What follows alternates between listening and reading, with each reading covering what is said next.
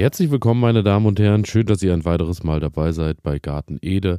Mein Name ist Elias und heute möchte ich euch mal so ein bisschen äh, mit in meine ja, in meine Samensammlung mittlerweile nehmen und äh, meine Anzuchtstation äh, ist wirklich voll mit allerhand Samen und äh, ja, hier ist wirklich alles an Saatgut dabei und daher dachte ich mir, werden wir uns mal so ein bisschen durcharbeiten zu all den Dingen, die wir jetzt im März machen können, beziehungsweise die wir im März aussehen können.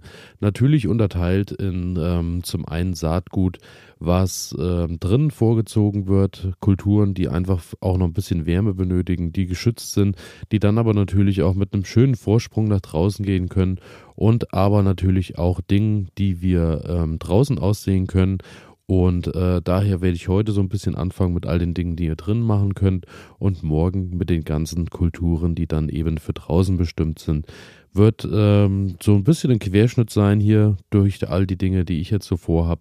Daher nehme ich euch da jetzt mit und wir starten drin.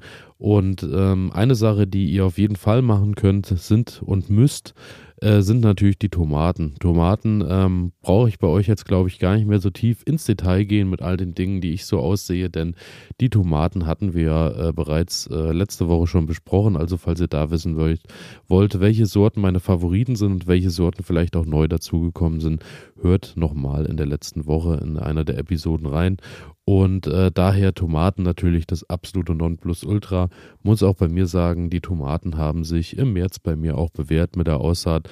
Hatte die auch mal probiert im Februar auszusehen. Das war aber zu früh. Dann hatte ich eher kränkere Pflanzen, die vielleicht ein Stück größer waren, aber dafür am Ende auch nicht mehr getragen haben. Im April ist man dann meistens schon, äh, also es funktioniert natürlich noch, aber dann schrumpft natürlich so langsam das Erntefenster. Daher Tomaten auf jeden Fall jetzt im März ganz vorne dabei. Genauso wie Chili und Paprika auch im März noch problemlos möglich. Wenn ihr aber schon hier länger dabei seid, wisst ihr, es sind Kulturen, die bei mir im Februar schon mal äh, auf der Fensterbank vorgezogen werden. Zum einen sind die dann natürlich auch schneller reif und ich kann früher etwas ernten draußen und zum anderen ist es natürlich auch so, dass ich immer ein bisschen schauen muss, dass die warmen Fensterbänke eben auf die Kulturen aufgeteilt sind und daher warten die jetzt einfach noch darauf, dass sie dann pikiert werden und dann ist die Fensterbank wieder frei und auch die Anzuchtpaletten und dann kommen da eben genau im Austausch die Tomaten und die vielen anderen Kulturen rein, von denen ich euch jetzt noch ein bisschen was erzähle. Erstmal so für die ähm, warme Fensterbank, was ich da auf jeden Fall vorziehe, ist ähm, auf jeden Fall auch im März, wobei wir da eher Richtung Mitte bis Ende März gehen, sind die Melonen, die sind dann auf jeden Fall bei mir dran. Melonen will ich dies Jahr auch mal ein bisschen früher probieren, habe ich in den letzten Jahren eher auch erst Anfang April mit angefangen, weil die doch recht schnell wachsen. Aber ähm, ich hatte oft dann hinten raus Probleme, dass dann doch noch viele nicht ausgereift sind. Daher will ich da mal mein Glück probieren und will dies Jahr mal ein wenig früher anfangen. Da habe ich bei der Wassermelone wieder die Blacktail Mountain dabei. Äh, eine schöne, große, kräftige ähm, Wassermelone, wie man sie wirklich so aus dem Supermarkt kennt. Genauso wie die Wassermelone M12.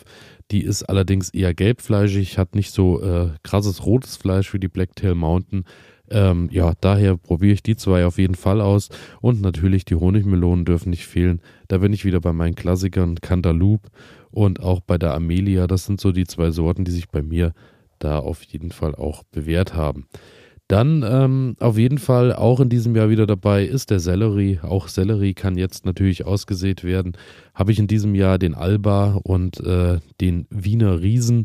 Hatte ich in den letzten Jahr auch. Leider muss ich immer wieder sagen, beim Knollensellerie ist es so, ähm, ja, dass der nicht so richtig äh, riesig bei mir geworden ist, weil ich meistens nicht so ganz hinterher bin. Ja, mit der Gießerei und so. Und dann, ähm, ja, der Sellerie will dann schon auch ein bisschen seinen Durst gestillt bekommen. Da muss man mal ein bisschen schauen, aber ich bin guter Dinge, dass ich dieses Jahr wenigstens wieder ein paar Knollen Sellerie ernten kann, denn ich habe natürlich auch wieder vor, eine schöne Bolognese einzukochen. Daher Sellerie auf jeden Fall im März auch dabei. Dann ähm, neben dem Knollensellerie natürlich auch der Stangensellerie. Denn äh, Stangensellerie eine ganz schöne Sache, um ähm, den zu entsaften. Bei uns tatsächlich weniger im Kochtopf ist auch eine Sache, die viele in die Bolognese oder die Lasagne mit dazu machen. Da muss ich sagen, da mag ich den Knollensellerie doch lieber. Aber Stangensellerie ist ja meiner neuen großen Leidenschaft des Entsaftens auch ein bisschen ähm, zum Opfer gefallen. Daher so eine Stange ein kleines Stängchen Sellerie kann eigentlich immer mit rein, ist auch äh, eine entzündungshemmende Sache am Ende. Daher auch nur zu empfehlen, daher auch Stangensellerie. Dann ähm, Mangold. Ja, fange ich jetzt auch schon an, zieht es so langsam vor. Wenn ihr vielleicht Glück habt, ähm, habt vielleicht auch geschafft, ähm, einen Mangold zu überwintern, ein bisschen geschützt äh, draußen stehen zu haben. Der treibt ja dann oft auch im nächsten Jahr wieder aus. Kommt aber darauf an, wie kräftig und hart der Winter war. Bei mir leider aktuell kein Mangold mehr zu finden und daher äh, wird er wieder ausgesät. Da habe ich den ganz klassischen Rainbow Mangold, sprich ähm, ja, der einfach in Rot und Grün und Gelb schön vor sich hin wächst und leuchtet.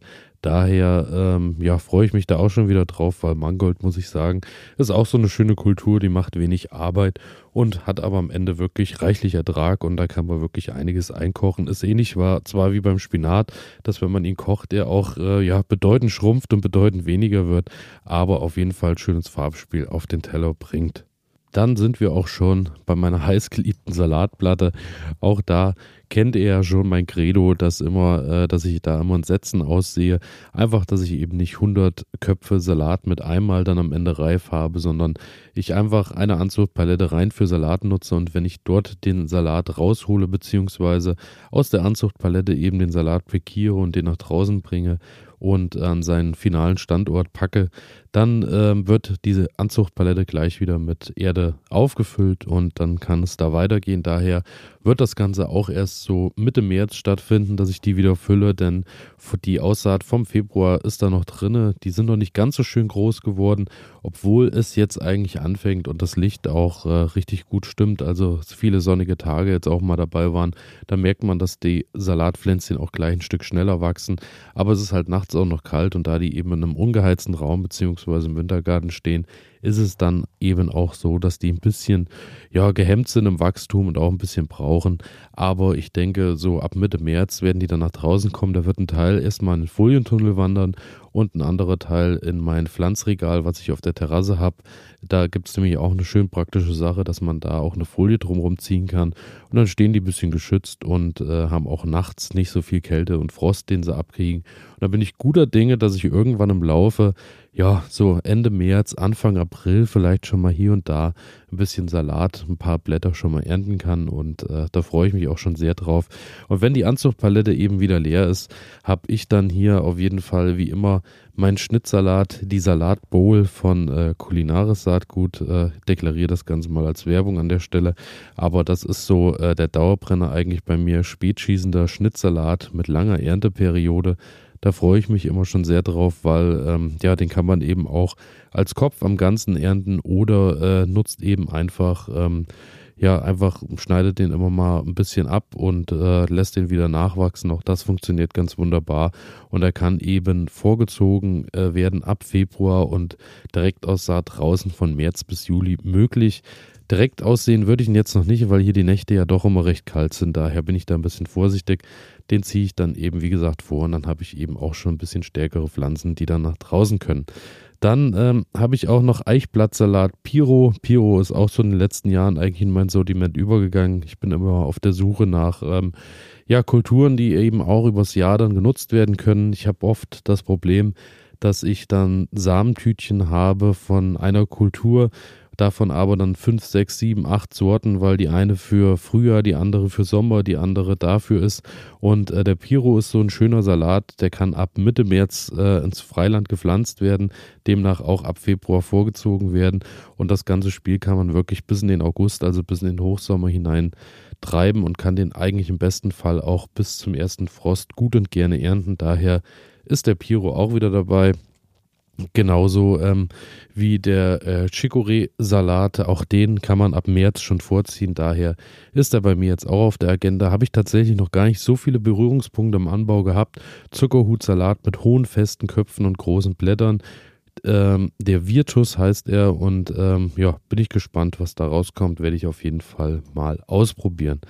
Und dann kommen wir auch schon in den Bereich der Kräuter. Auch da freue ich mich sehr drauf, denn ja, was kann Schöneres geben, als beim Kochen drin frische Kräuter aus dem Garten einfach zu nutzen? Und ich freue mich auch einfach schon auf die Gerüche, wenn man nur im Garten mal so ein bisschen drüber streift und ähm, ja, sofort durch den Geruch auch schon so ein bisschen Geschmack im Mund hat. Äh, da freue ich mich sehr drauf. Und da ist natürlich gerade beim Basilikum, da kann ich da gleich loslegen, ist das Schönste, weil Basilikum nutze ich ja auch einfach so ein bisschen immer als äh, ja meistens eine Kultur, die zu einer anderen Kultur mit dazukommt. Und ähm, daher ist der Basilikum oft bei mir unter den Tomaten oder bei den Chilis mit äh, ja in Reihe und Glied angepflanzt. Und dadurch, wenn man dann an den Tomaten ein bisschen was arbeitet und kommt mal an den Basilikum, kommt dann gleich dieses wunderbare Aroma. Und daher habe ich da in diesem Jahr auch wieder den klassischen Genovese, das ist der ja, ich glaube so wirklich der Klassiker durch und durch, den man meistens auch in den Supermärkten und überall kriegt, der in Restaurants irgendwo steht, eher so, ja, von den Blättern her klein bis mittelgroß, würde ich sagen. Dann der Basilikum Italian Star, der hat schon ein bisschen größere Blätter, ähm, ist auch eher pfeffrig angegeben, ist auch ein bisschen cremiger vom Geschmack und äh, dann natürlich der ganz große Basilikum, der Afolia de Latuga, wie auch immer er hoffentlich richtig ausgesprochen wird. Und das ist wirklich der salatblättrige Basilikum, den, von dem ich euch schon viel erzählt habe in den letzten Jahren und äh, der auch immer wieder zu großen, großen Augen führt bei großen und kleinen, wenn man sagt, das ist ein Basilikum, weil die Blätter wirklich handgroß sind. Also Basilikum A, Foglia di Latuga geschrieben, kann ich wirklich nur empfehlen. Ist eine schöne Sache, gerade wenn ihr viel mit Basilikum macht. Hier habt ihr auf jeden Fall auch einen großen Ertrag, den ihr dann eben auch nutzen könnt. Dann ähm, eine weitere Sache, natürlich Petersilie darf bei uns in der Küche auch nicht fehlen. Daher Basilikum, äh, beziehungsweise Verzeihung, Petersilie ziehe ich dann auch vor. Petersilie, einmal krause Petersilie und einmal glatte Petersilie. Habe ich hier über die Jahre auch wirklich verschiedenstes Saatgut mittlerweile äh, angesammelt.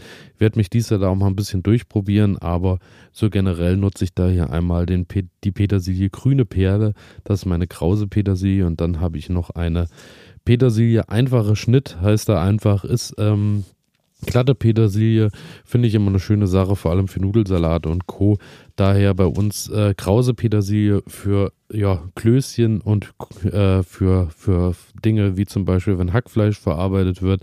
Und die glatte Petersilie ist ebenso mehr so für Salate und Co. gedacht. Aber beides auf jeden Fall eine Sache, die ich gar nicht missen möchte und die angebaut wird. Schnittlauch natürlich auch äh, ja, in verschiedensten Formen und Tütchen hier vorhanden, aber darf natürlich im Garten auch nicht fehlen und äh, gehört natürlich auch zu jeder Eispeise dazu. Daher Schnittlauch kommt natürlich mit in den Garten genauso wie der Schnitt Knoblauch. Wobei ich sagen muss, dadurch, dass ich ja so ein großer Knoblauch-Fan ist, äh, bin, ist natürlich der Schnitt Knoblauch aber so eine Sache, wo ich sage, so ganz ähm, begeistern damit, also er hat ein schönes Aroma, aber mein Knoblauch würde mir definitiv nicht ersetzen und ganz äh, ja tief in mein Knoblauch jetzt habe ich noch nicht geschlossen, aber ähm, auf jeden Fall ist er durch sein Aroma schon ein bisschen kräftiger als der normale Schnittlauch, daher wird auch er wieder angebaut werden. Dann natürlich Dill, darf auch nicht fehlen, ist auch eine schöne äh, Kombi zu ähm, den Gurken, sprich, da sind wir wieder beim Thema, was auf dem Teller funktioniert, funktioniert auch oft im Garten. Basilikum und Tomate, genauso wie Dill und Gurke zusammen. Ähm, Dill hat sogar noch ein bisschen die Wirkung, dass da ein bisschen ja, Schädlinge und Co. Äh, abgewendet werden. Daher Dill und Gurke passt gut in den Garten und äh, ja, gehört eben auch am Teller zusammen. Dann Koriander braucht man tatsächlich nicht so viel, ist hier im Hintergrund auch das, was ihr die ganze Zeit vielleicht so ein bisschen rappeln hört, weil Koriander natürlich schon ein bisschen größeres äh, Saatgut ist und auch rundes, daher rollt das so schön in den Packungen hin und her und ähm, ja, der Koriander kann zum einen natürlich mit den Samen ausgesät werden, zum anderen steht tatsächlich auch auf der Verpackung noch Samen als Gewürz zu roten Rüben, Kürbissen und Fleischgerichten auch verwendbar. Auch das funktioniert gut. Ich äh, werde ihn allerdings aussehen und werde dann mal schauen, dass wir so ein bisschen Koriander haben. Den Seifengeschmack muss man natürlich mögen, kommen viele nicht mit zurecht. Ähm, Gerade bei Falafel und Co. mag ich so ein bisschen Koriander da hier und daran aber übertrieben sein darf es eben nicht. Und zu guter Letzt in diesem Jahr mal Topf Bohnenkraut dabei. Sehr intensives Aroma steht auf der Verpackung. Da weiß ich noch gar nicht, was mich da so erwartet. Hab tatsächlich auch in der Küche wenig äh, Kontaktpunkte und Verknüpfungspunkte mit Topf Bohnenkraut gehabt. Habe das Tütchen allerdings hier auch äh, geschenkt bekommen und bin da gespannt, werde es einfach mal ausprobieren und dann mal schauen, ähm, ja, wie es geschmacklich ist, beziehungsweise wo man es eben dann auch dazu packen kann. Und äh, ja, falls ihr Topf-Bohnenkraut-Tipps für mich habt, immer her damit. Und damit bin ich eigentlich schon durch mit den Dingen, die ich jetzt im Warmen bei mir zu Hause ansehe. Ah, zu guter Letzt natürlich als kleinen Zusatz findet bei mir in diesem Jahr ähm, ja seinen Weg leider nicht in den Garten, weil ich ja im kohlfreien Jahr bin, denn ich muss den Kohlweißling und die Rauben erstmal loswerden. Aber nur für euch, das ist natürlich auch eine äh, Sache, die jetzt wunderbar funktioniert. Zum einen natürlich Kohlrabi, schöne Sache, kann man auch immer in Sätzen machen, denn ja, Kohlrabi kann man, glaube ich, auch äh, dann über die Woche auch schon ein paar verdrücken, weil ob gekocht oder roh, der funktioniert natürlich immer genauso wie alle anderen Kohlarten, Weißkohl, Würsing, Blumenkohl, was auch immer. Also da seid ihr natürlich jetzt auch genau im Zeitfenster angekommen, dass ihr Kohl zu Hause vorziehen könnt und dann äh, ja den im April dann auch ins Beet packen könnt. Daher auch äh, Kohlzeit im März für mich leider in diesem Jahr nicht. Und damit bin ich für heute durch. Bedanke mich wie immer fürs Zuhören. Freue mich natürlich auch, wenn ihr morgen dabei seid, wenn es um die Aussaaten geht, die wir dann schon langsam draußen vornehmen können. Auch da freue ich mich sehr drauf, denn der Frühling naht, meine Damen und Herren. Und damit bedanke ich mich äh, fürs Zuhören, bedanke mich natürlich auch wie immer wie ihr das so ganz wunderbar in letzter Zeit auch äh, gemacht haben oder einige von euch äh, wenn ihr mir eine positive Bewertung da lasst, vor allem bei iTunes, denn dort werde ich doch recht zügig dann nach oben gerankt. Das freut mich sehr. Und ähm, ja, war da sogar in den Top 5 letzte Woche mal. Das äh, ja, zeigt mir dann so ein bisschen, dass ihr natürlich auch Spaß an dem habt und auch regelmäßig hier einschaltet und auch ja, Lust auf das Ganze habt. Und äh, ja, ich freue mich natürlich, wenn der Podcast öfter gesehen wird und auch öfter geklickt wird. Daher vielen Dank an alle, die hier regelmäßig mir schreiben, die regelmäßig bewerten, die abonnieren und Folgen geklickt haben. Vielen Dank dafür. Wir hören morgen wieder. Ciao. Das hier geht an alle Sportler, die nicht akzeptieren können, dass immer alles so bleibt, wie es ist. An alle, die nicht länger in Plastikklamotten Sport machen wollen, weil das unsere Erde mit Mikroplastik verschmutzt. Für euch macht wieder Sport jetzt Sportkleidung, die ganz ohne Polyester auskommt. Sie besteht aus Algen und Holzfasern und meistert alle Herausforderungen deines Trainings, ohne die Umwelt zu verschmutzen. Sport ist so positiv, dass er niemandem schaden sollte, schon gar nicht dem Planeten. Besuche deshalb jetzt vida-sport.de, vidar-sport.de und sichere dir dein natürliches Sportoutfit. Du wirst den Unterschied fühlen.